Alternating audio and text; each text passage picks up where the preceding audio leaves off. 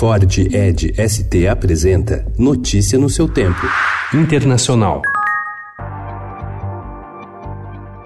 Número de deslocados no mundo bate recorde, passa de 70 milhões. Os dados foram divulgados ontem no relatório anual do Alto Comissariado das Nações Unidas para os Refugiados. Segundo a ONU, eles estão divididos em três grupos: os forçados a deixar seus países por causa de guerras ou perseguições, os que estão fora de seus países recebendo proteção internacional enquanto aguardam a decisão sobre os seus pedidos e os deslocados internos. São 37 mil pessoas por dia que fugiram de seus países em razão de guerras, perseguições e conflitos em 2018. É o maior nível de deslocamento forçado registrado pela Agência da ONU para Refugiados, ACNUR, em seus quase 70 anos de atuação.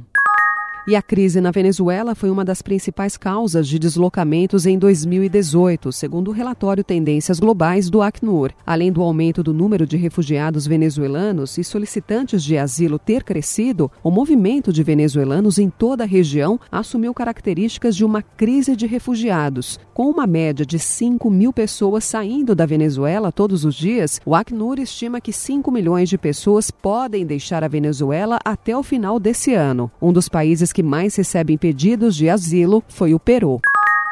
We're finally putting America first. Donald Trump oficializou ontem a sua candidatura à reeleição. O anúncio foi como uma versão bombada do bordão Make America Great Again, fazer a América grande de novo em tradução livre, que marcou a primeira campanha de Trump. O Amway Center em Orlando, com capacidade para 20 mil pessoas, foi tomado por telas de TV gigantes, food trucks e uma longa coleção de produtos Trump, incluindo bonés e meias. This election is about you.